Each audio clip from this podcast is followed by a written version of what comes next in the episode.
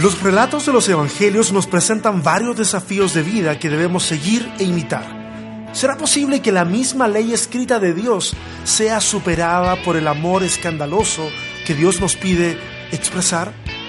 Este es el capítulo número 9 de Sobrevivir con Fe, el podcast.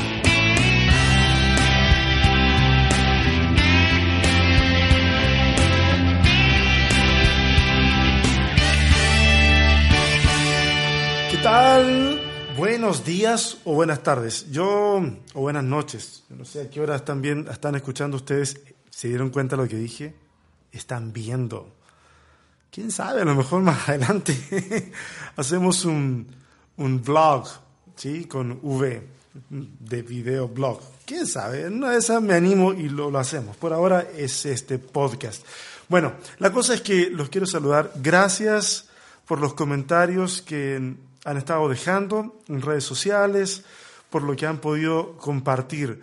Quiero decirles de que eh, la próxima semana voy a anunciar algunas sorpresas eh, que tienen que ver con cuestiones navideñas. La verdad que quiero poder hacerles llegar algún tipo de presente a todos los que consumen este podcast.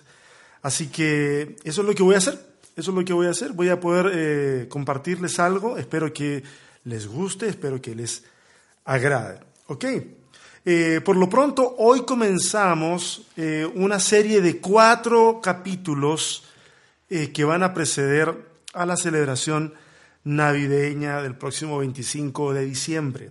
La temporada de Adviento, que es el tiempo, de acuerdo al calendario litúrgico, que precede a Navidad, comienza el 2 de diciembre, pero vamos a comenzar un poquito antes en este podcast y espero que sea muy interesante lo que vamos a compartir en, estas semanas. Van a haber capítulos un poquito más pesados, a lo mejor en contenido, en algunos detalles eh, no, no, muy, no muy conocidos por, por la mayoría o por mucha gente. No, no, no quiero dármelas de novedoso. ¿ah? Yo no, no, no soy el tipo más novedoso e innovador del mundo. Solamente trato de comunicar algunas cosas. Pero el capítulo de hoy es interesante, vamos a hacer una introducción y nos vamos a meter a, una reflexión eh, que he titulado, y así se va a llamar el podcast, seguramente se llama Más allá de la ley. vamos a ver qué resulta, porque eh, a, veces uno pone títulos a los podcasts y no sabe exactamente si, si va muy de acuerdo al contenido, pero bueno. Hablemos de Navidad, ¿les parece? Ah, hay eventos, hay eventos que determinan o enmarcan la existencia humana. Y uno de esos es el nacimiento. Otro de ellos, eh, evidentemente, es la muerte.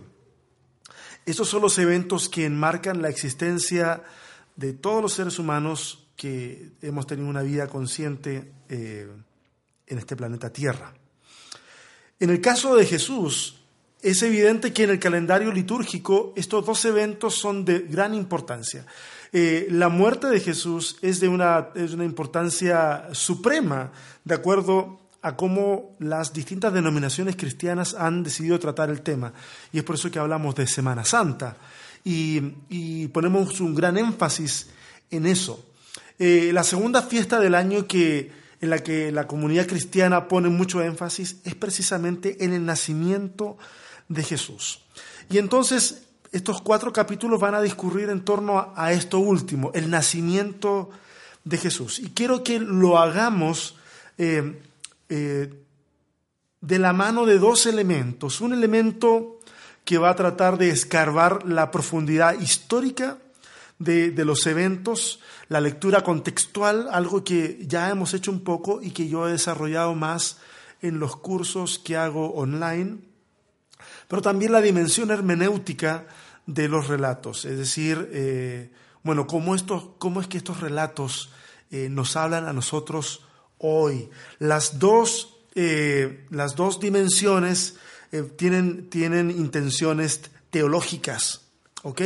Entonces vamos a tratar de ir viendo estas cosas. Espero no hacer algo demasiado complejo, la verdad que no es la idea, simplemente despertar un poquito la curiosidad y a ver cómo impulsamos estas reflexiones eh, de la fiesta decembrina eh, hacia un punto un tanto diferente, un tanto más interesante de lo que a lo mejor lo hemos hecho en el pasado. Yo sé que la pretensión es mucha, pero vamos a ver si resulta. En una de esas no resulta. El Evangelio de Mateo y el Evangelio de Lucas son los evangelios que nos van a estar dando luces respecto de este evento del, del nacimiento. Ahora, en estos relatos de los evangelios de Mateo y Lucas, no vamos a conocer todos los detalles de los relatos. Y tenemos que ser conscientes también de que en la cultura popular el conocimiento de estos eventos es fragmentario, es parcial. La gente no suele, suele ver en los relatos como un todo armonizado, sino que pedacitos. Sobre todo porque mucho de lo que el común, el popular de la, de la, de la población conoce, tiene que ver con lo que ha recibido de eh, eh, películas, internet, eh, ese tipo de conocimientos que, son los que están al alcance de la mano. No siempre la gente se sienta a leer el texto. Y, lo otro interesante de estos dos relatos es que los dos relatos son tremendamente distintos. Son súper diferentes y a veces, como nosotros leemos la Biblia, entre comillas, la fe nos hace ver cosas en la Biblia que si no tuviéramos fe no las veríamos. Y eso es algo maravilloso. Pero también esta fe puede hacer que no veamos cuestiones que son muy evidentes. Y mucha gente aún sigue teniendo tremendos problemas de conciencia cuando observa que en el relato bíblico hay contradicciones y llega a tener temor de esas contradicciones, temor de, tomarlas en serio. Bueno, aquí en el podcast las vamos a tomar muy, pero muy en serio. Así que si alguien tenía temor en esa área, bueno, o le cambia al capítulo o se expone a lo que vamos a decir. Eh, pero, pero quiero que entiendan una cosa. Dentro de todo, yo soy pastor. Entonces, los enfoques que puedo dar son eminentemente pastorales. Así que no me interesa destruirle la fe a nadie, sino al contrario, a través de los elementos que vamos descubriendo, nuestra fe tiene que ir alcanzando una madurez diferente. Esa es por lo menos la invitación que hacemos acá en sobrevivir con fe. Veamos un poquito, hoy vamos a ver, quiero, quiero hacer una pasada súper rápida entre los relatos de Mateo y los relatos de Lucas, apuntando a ciertos, a ciertos elementos eh, a ciertos elementos que creo que son importantes para luego centrarnos un poquito más en el Evangelio de Mateo y en el relato que le va a dar el título al, podcast de hoy, que es Más allá de la ley. Veamos eh, lo que ocurre en Mateo. Pudiéramos, por, una cuestión pedagógica, pudiéramos a lo mejor verlo, ver el relato de Mateo por escenas. ¿okay? Hay una primera escena eh, en donde el, el personaje principal es es José. Es curioso, ¿ah? Porque en Mateo en realidad no, no le brinda una atención dedicada a María. E, es más, eh, María no habla en ningún momento. No aparecen las implicaciones que hay con María, son siempre en relación a José. Una cuestión interesante y que va a ser distinta a la que vamos a ver en Lucas. Y, en el relato de Mateo, en esta tradición mateana, no aparece nunca un, un relato eh, escenificando el nacimiento, a diferencia de Lucas, que es de donde tenemos y extraemos más detalles. Hay una segunda escena que comienza, bueno, la escena anterior está hacia el final del capítulo 1, porque el capítulo 1 tiene un, pedazo bastante grande dedicado a la genealogía de, Jesús. Eh, una genealogía interesante. Vamos a ver algo al respecto. No mucho, pero algo. ¿ah? Pero en el capítulo 2 comienza una segunda, una segunda escena, una tercera, una cuarta, una quinta, una sexta escena. Y las escenas ahora están dominadas por otro personaje. La escena anterior está dominada por José. Las siguientes escenas están dominadas por Herodes, otro hombre, y, curioso cómo es que domina la escena. Porque la segunda escena va a tener que ver con la estrella, con los sabios y con ellos, los sabios, concurriendo donde está Herodes. Entonces, eh, la acción se lleva al lugar donde Herodes tiene su dominio. Y si ustedes revisan el relato van a encontrar varios detalles. Eh, la segunda escena está eh, la adoración de los magos que van donde está, donde está Jesús. Y también va a estar condicionada por la figura de Herodes, porque ellos deciden no regresar a Herodes, sino volverse a su tierra por otro camino, lo cual desata la ira de Herodes. La, la tercera, perdón, la cuarta escena es la escena de la huida, en donde José, María y el niño Jesús tienen que huir a Egipto para que la ira de Herodes, una vez más Herodes en el centro de la acción, eh, no los alcance a ellos. La quinta escena tiene que ver con la matanza de los niños. Eh, también es una matanza que tiene el, brazo ejecutor, eh, es precisamente Herodes. Y luego la escena número seis es el regreso de José, María y Jesús a, ¿cierto? a Palestina, una vez de que ha muerto quién? Herodes. Es decir, nuevamente Herodes en el centro de la acción. Ahora, vayamos al relato de Lucas. En el relato de Lucas es, bastante más detallado y, yo me voy, a, me voy a permitir hacer un repaso así muy rápido, porque ya va a haber tiempo para hablar de, de Lucas. Esto va a ser más rápido. Nuevamente, si escuchan niños y gritos, es por la misma razón que siempre les digo. Siempre grabo eh, eh, estos podcasts al lado de una escuela y aquí ocurre todo eh, en, en las actividades. Pero bueno, avancemos. En el relato de Lucas vamos a ver de que se le van a prestar detalle y atención a otras cosas. Por ejemplo, la concepción de Juan el Bautista, la anunciación del nacimiento de Jesús.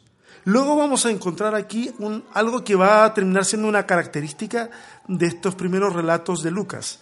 Eh, hay una canción que entona María, el himno de María lo que en la tradición de la iglesia se le ha llamado el Magnificat de María. Luego viene el nacimiento de Juan, en donde Zacarías ahora es el que canta una, una canción que en la tradición de la iglesia se llama el Benedictus. Luego viene el viaje de, esta, de María y José a Belén. Luego los ángeles que van a presentarse ante los pastores nuevamente cantando una canción. Esta canción no tiene nombre en, en, la tradición eh, cristiana de la iglesia, pero hay ángeles cantando. Luego viene la circuncisión de Jesús, la presentación de Jesús, ¿cierto?, en el, en el, en el templo. Y aquí es un anciano llamado Simeón el que va a cantar una otra canción que en la tradición de la iglesia se le llama el Nunc Dimitis Luego se va a presentar a Jesús a los 12 años en el templo. Interesante cómo es que Lucas va haciendo una organización del material de una forma distinta y apuntando a ciertos elementos que eh, derechamente Mateo decide ignorar. Aquí vemos en el relato de Lucas que las mujeres como Elizabeth, como María tienen un protagonismo muchísimo mayor. Aquí hay interacción, hay diálogos, hay revelación. Es más, hay otra mujer en el templo, una mujer anciana, como de 85 años, llamada Ana, que también tiene una participación interesante en este acto de circuncisión y presentación de Jesús en el templo. Eh, interesante también de que en este relato nos vamos a encontrar con estos tres himnos y una canción de los ángeles. Es interesante cómo es que Lucas está utilizando la música como, como, como parte de la comunicación de todo esto que está ocurriendo. E, es muy bonito. Tal vez en otra ocasión hablemos acerca de, de las canciones del Nuevo Testamento. No sé cómo le llamaría eso, pero hay un montón de canciones en el Nuevo Testamento que cuando no nos damos cuenta que están ahí presentes, eh, entonces eh, las pasamos de largo y simplemente las interpretamos como si fuesen, como si fuesen parte de la historia y, entonces terminamos leyendo un, voy a poner ejemplos concretos, terminamos leyendo un poema de Pablo Neruda como si estuviéramos leyendo en realidad el periódico que salió esta mañana. Cuestión que no tiene ningún sentido, pero lo hacemos cuando vamos a la Biblia y, e ignoramos de que ahí hay canciones y hay poemas y terminamos leyéndolos como si fuera una prosa narrativa eh, eh, que nos está transmitiendo un conocimiento eh, que es duro y que es más tosco. ¿Ok? esas son cuestiones muy interesantes. Ahora, hay hay tres tendencias frente a estos dos relatos que son tan distintos. Una de ellas es elegir un relato e ignorar al otro. ¿Ok? Esa tendencia está muy vinculada con la segunda, que es intentar armonizar estos dos relatos. Estas armonizaciones no es que estén mal hacerlas, el problema es que muchas veces forzamos un poco el significado de los textos y tratamos de, ajustarlos de tal forma que puedan presentarse como una sola narración muy concreta, pero que en realidad tiene muchos problemas eh, armonizarlos, intentar armonizarlos.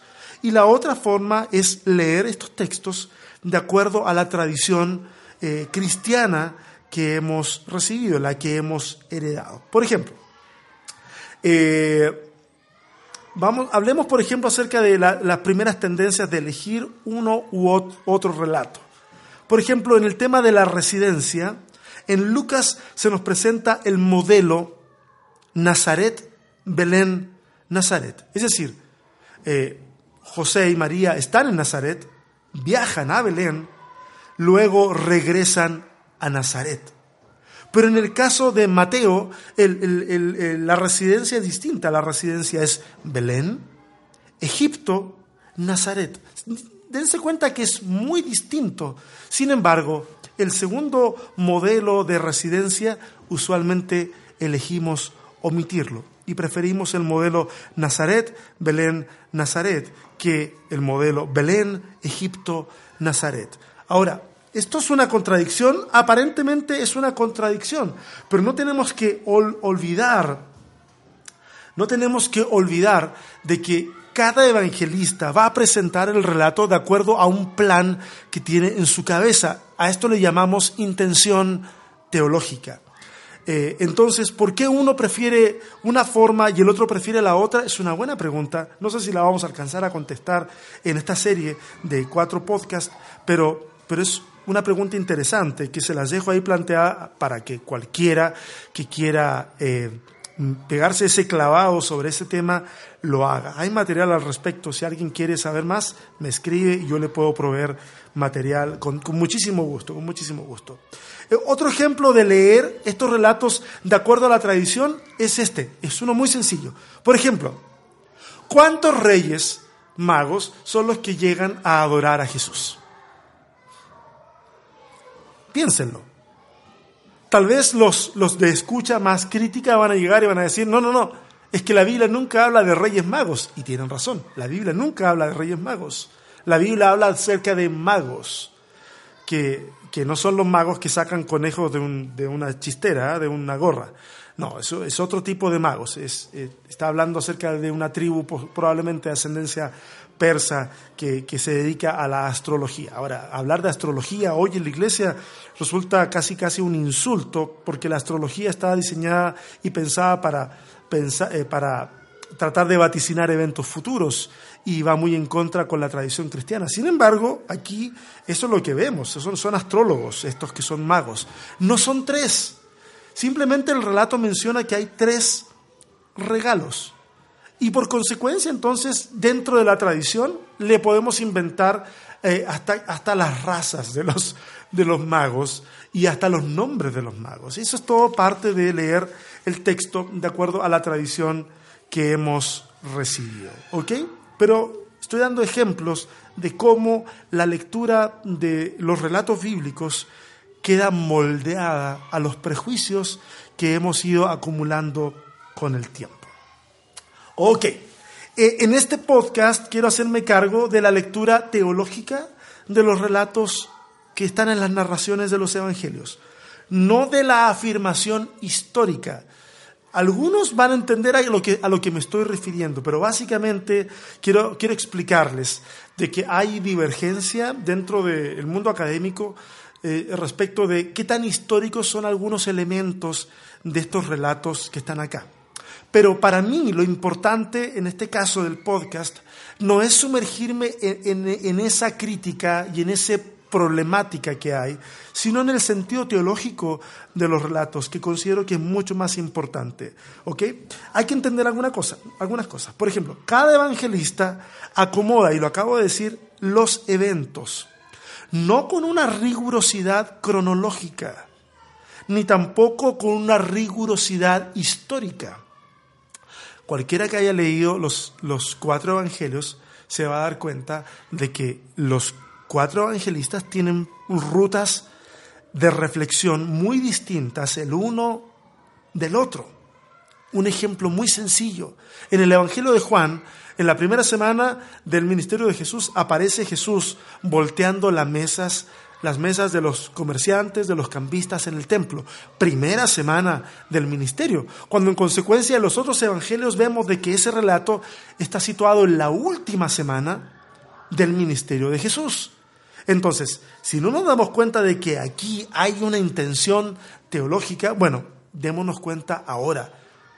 Cada evangelista tiene una intención muy marcada para para relatar los eventos. No es con rigurosidad cronológica, no es con rigurosidad histórica, sino con intención teológica. Si descubrimos eso, no solamente en estos evangelios, sino en todos los textos de la Biblia, porque todos tienen intención teológica, nos vamos a ahorrar un montón de dolores de cabeza. ¿Ok? Personalmente a mí me han ahorrado un montón de dolores de cabeza. Ok, entonces eso demanda que vayamos al texto y no solamente leamos las oraciones, los párrafos, respetemos la puntuación, la coma, el punto, el, el punto aparte, no, va más allá. Tenemos que ser capaces de interpretar no solo la gramática, sino también saber leer el subtexto o el meta relato. Ok, aquí a lo mejor me voy a complicar un poquitito, por favor. No, no, no, no, lo, no lo voy a hacer complejo, pero les voy a explicar. Acabo de hablar, usar una palabra que es metarrelato. Y uno dice, ¿qué es el metarrelato? Ok, déjenme explicar un poquito. La palabra metarrelato se ha usado mucho en la, en la teoría crítica y el posmodernismo para explicar eh, las grandes narrativas bajo las cuales el hombre moderno, contemporáneo, eh, interpreta el mundo, las narrativas que son los filtros para interpretar la realidad e interpretarse a sí mismo, ¿ok? Los metarrelatos, los grandes metarrelatos. Pero yo no estoy usando la palabra metarrelato en ese sentido. Hago la aclaración por si alguien dice, ¿por qué está usando la palabra metarrelato? Ok, no. Lo que estoy haciendo es que para este podcast estoy usando la palabra metarrelato en, en la acepción etimológica, más etimológica, es decir, meta, que significa más allá, y relato, que básicamente es la historia. Un metarrelato es algo que va más allá de la historia, es algo que está entre medio, es algo que está más allá y que puede ser mucho más profundo que el texto. ¿Se entiende? Voy a dar un ejemplo muy sencillo.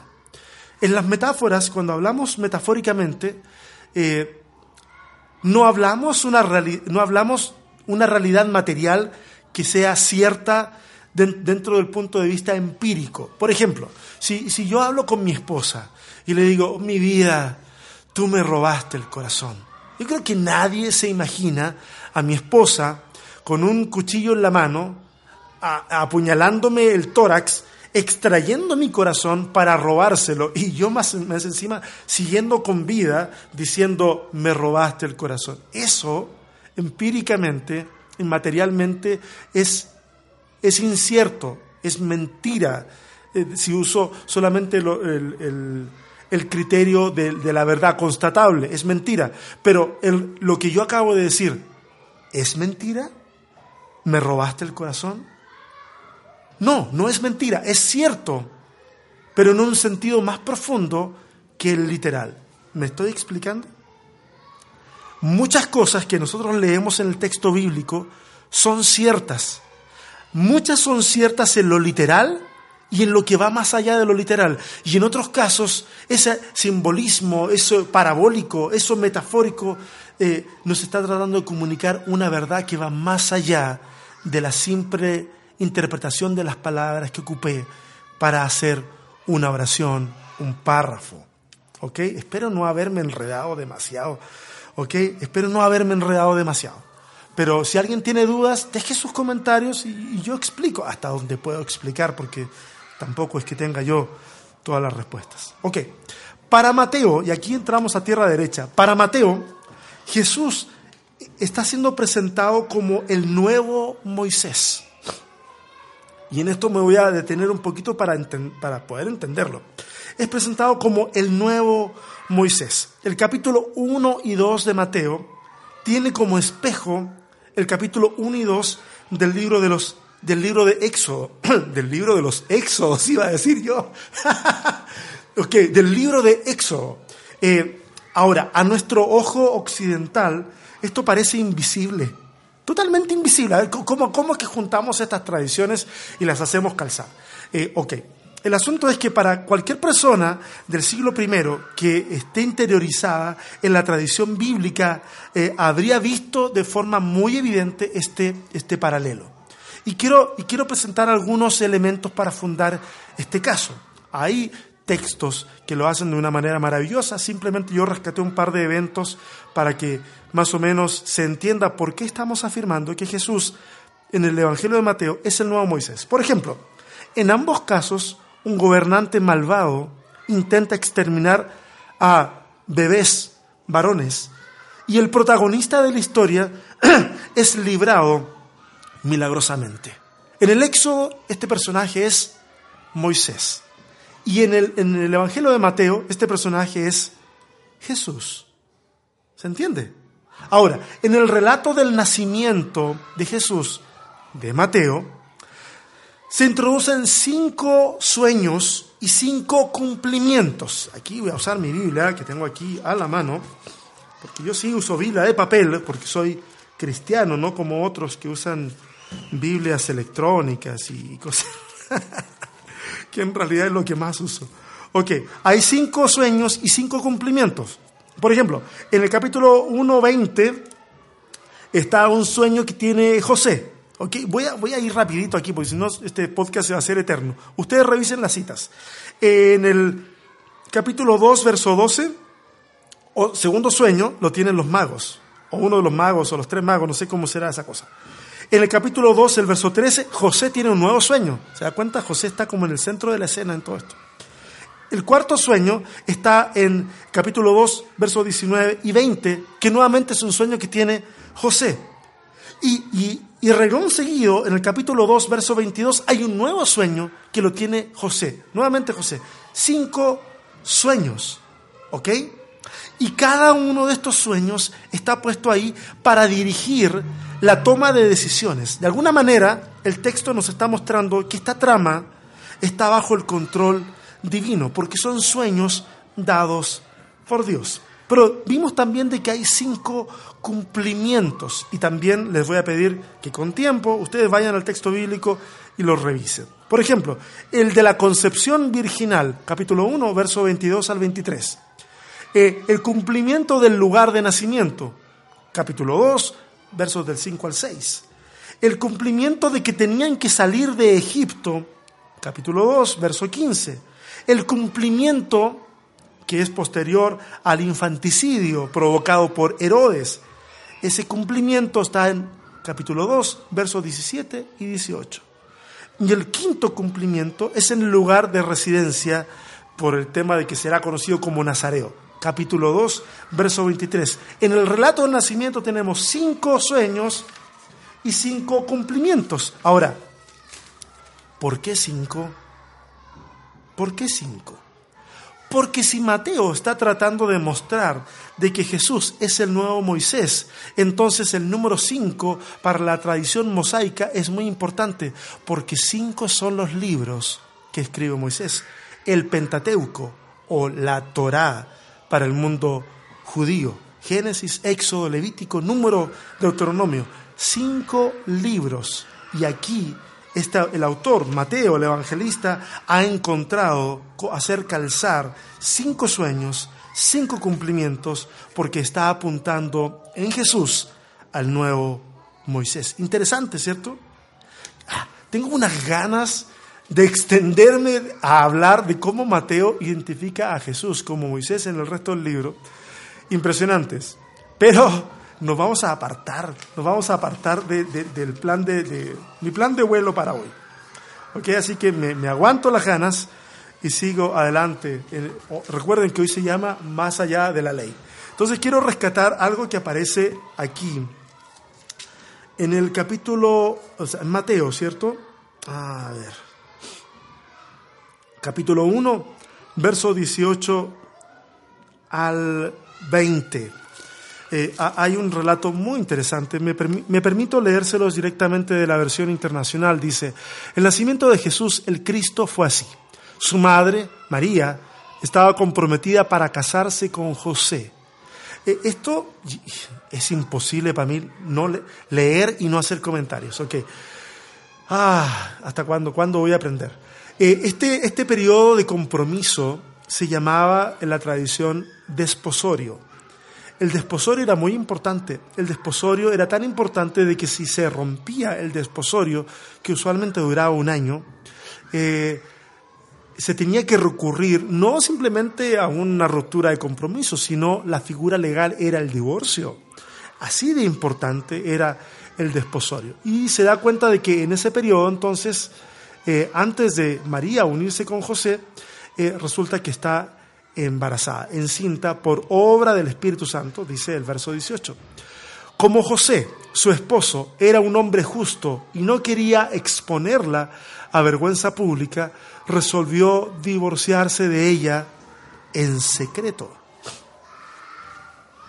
Acá me gustan mucho, oh, ando un poco resfriado, me gustan mucho las palabras que elige el evangelista porque dice, habla de José y dice, como José, su esposo, se da cuenta, están en el periodo del desposorio, del compromiso, sin embargo ya se habla de José como el esposo de María. Es muy interesante. Eh, pero dice, como él era un hombre justo y no quería exponerla a vergüenza pública, resolvió divorciarse de ella en secreto. Acá hay una cuestión muy interesante. Son varios elementos y voy a tratar de apuntar a algunos de ellos. Eh, ¿Qué es ser justo? ¿Qué es ser justo en el entendimiento judío del siglo I? ¿Qué es ser justo? Si tú le hicieras esa pregunta a un judío en el siglo I, eh, tal vez una de las, de las respuestas más comunes que obtendríamos es que ser justo es cumplir con las ordenanzas de Dios, lo que Dios ha establecido en su palabra. Eso para un judío del siglo I es ser justo. Entonces, vemos de que acá hay un caso que para la, el entendimiento de, de José, y no tiene otra forma de entenderlo, es que María le ha sido infiel. Ella está embarazada de otro hombre. Es la forma en que José lo está entendiendo. ¿Cómo se entera José? El texto no dice si María le dice, el texto no nos dice si la comunidad entera se ha enterado del evento, que es muy probable que se haya enterado del evento, porque estas cuestiones de índole, que hoy día son de índole muy personal, en el tiempo antiguo, en el mundo antiguo, son de, son de le conciernen a la comunidad. Lo que le pasa a un individuo afecta a la comunidad. Por lo tanto, es muy posible que la comunidad se haya enterado de que María está embarazada y está embarazada antes del tiempo que correspondería que estuviera. Eh, a lo mejor la gente piensa que José es el padre del bebé que viene en camino, pero José sabe que él no ha hecho nada y, y no quiere avergonzarla en pública y quiere dejarla en secreto o divorciarse en secreto. Esto habría traído para, para el caso de María tal vez de que el resto de la comunidad se compadeciera de ella, porque al parecer José no, no está pensando en difamarla. Entonces, al dejar el tema en secreto, de alguna manera la gente termina llenando los espacios en blanco. José vino, la dejó embarazada y ahora se fue. Qué mal, José. Pobrecita María. Tal vez por ahí va el asunto. Pero me llama la atención de que a José el evangelista le llama justo. Entonces, bien haríamos en ir al texto bíblico y preguntarnos, bueno, ¿cuál es la justicia que debiera ejercer entonces José si quiere ser justo de acuerdo al texto bíblico frente a una situación como esta? La pregunta es, ¿el texto bíblico contempla una situación como esta? Y la respuesta es sí, la contempla. Deuteronomio, capítulo 22. Vamos a ir al verso 23. Y lo leo nuevamente de la versión, nueva versión internacional. Dice, si en una ciudad se encuentra casualmente un hombre con una mujer, con una joven virgen, ya comprometida para casarse. Ese es el caso de María, una joven virgen ya comprometida para casarse. Ok, y dice, y se acuesta con ella, llevarán a ambos a la puerta de la ciudad y los apedrearán hasta matarlos. A la joven por no gritar pidiendo ayuda a los de la ciudad. Ay, Señor. Y son evidentes las trazas patriarcales que tienen estos textos. Pero bueno, no, no vamos a hablar de eso. Llevarán a ambos a las puertas de la ciudad, a la ciudad y los apedrearán hasta matarlos. A la joven por no gritar pidiendo ayuda a los de la ciudad y al hombre por deshonrar a la prometida de su prójimo. Así extirparás el mal que haya en medio de ti. Entonces, si José quiere ser justo, de acuerdo al entendimiento de la ley, de la Torá, lo que corresponde es que José vaya y la entregue para ser apedreada. Eso sería justo. Contrariamente a eso, José, José decide hacer un acto de misericordia. Y a ese acto de misericordia, el evangelista lo considera como algo justo. Es interesante porque hoy en día mucha gente quiere interpretar correctamente el texto bíblico y usualmente ignora el espíritu que está detrás del texto. Y entonces cuando el texto se interpreta de forma dura, legalista, lo que ocurre es que cosecha muerte. Sin embargo, cuando el texto se interpreta con una lectura que va más allá del mismo texto y va al corazón que inspira el texto, entonces produce vida. Jesús en su ministerio se va a dar cuenta de esto y es por eso que van a haber seis ocasiones en las que va a decir, oísteis que fue dicho, va a citar el texto bíblico y luego va a decir, pero yo os digo, dando una nueva interpretación al texto, una interpretación que honra el espíritu del texto y que va más allá de la letra escrita, de la letra impresa. Ah, hay una teoría muy bonita y, que tiene que ver con que seguramente José ha sido inspirado por el relato de Isaías, capítulo 42, versos del 1 al 6, en donde nos habla acerca de la manifestación del Mesías. ¿Ok? Nos habla acerca de esa manifestación del Mesías. Y en el versículo 3 dice algo así como, no quebrará la caña cascada. Una caña cascada es una caña que ya está rota, que ya falta poco, falta hacer, hacerle un poquitito de fuerza para que se rompa del todo. Dice, no quebrará la caña cascada, ni apagará el pábilo que humeare. Es decir, el pábilo es esa, es eh, la mecha que tiene la vela, en este caso sería a lo mejor la lámpara, y que está humeando porque falta, falta aceite. No apagará el pábilo que humeare. Por medio de la verdad traerá justicia. Esta teología que es muy clara en la vida de Jesús, en donde Él ha cambiado eh, la observancia rígida de la ley por una manifestación escandalosa del amor y de la misericordia, al parecer viene heredada del que en, en su vida terrestre va a ser su padre, de José. Tal vez José ve en María un pábilo humeante, una caña cascada. Y él dice, no seré yo el que dé el golpe de gracia entendiendo que el golpe de gracia es el golpe que al que está sufriendo extermina su sufrimiento matándolo del todo. Y José está pensando, no seré yo aquel que haga eso. Vamos a hacer las cosas distinto. Tal vez en una sociedad en donde, y en esto estoy especulando, tal vez en una sociedad en la que el matrimonio es simplemente un intercambio comercial entre familias, tal vez este José ha experimentado verdadero amor por esta joven María. Una joven que de acuerdo a la tradición de... de acuerdo a la tradición puede tener hasta 30 años, porque es así como se nos muestra en, las pinturas y en, en las películas. Pero de acuerdo a la cultura de la época, es una adolescente, probablemente no mayor de 15 años. Y este José está experimentando un sentimiento de compasión. Si bien seguramente la ira lo ha inundado, ha decidido canalizar esa ira en misericordia, en amor. Esto es un relato maravilloso que va más allá de la ley, va más allá de la ley escrita. Y creo que a veces nosotros hemos visto que la misericordia de Dios está amarrada al texto bíblico y no es así.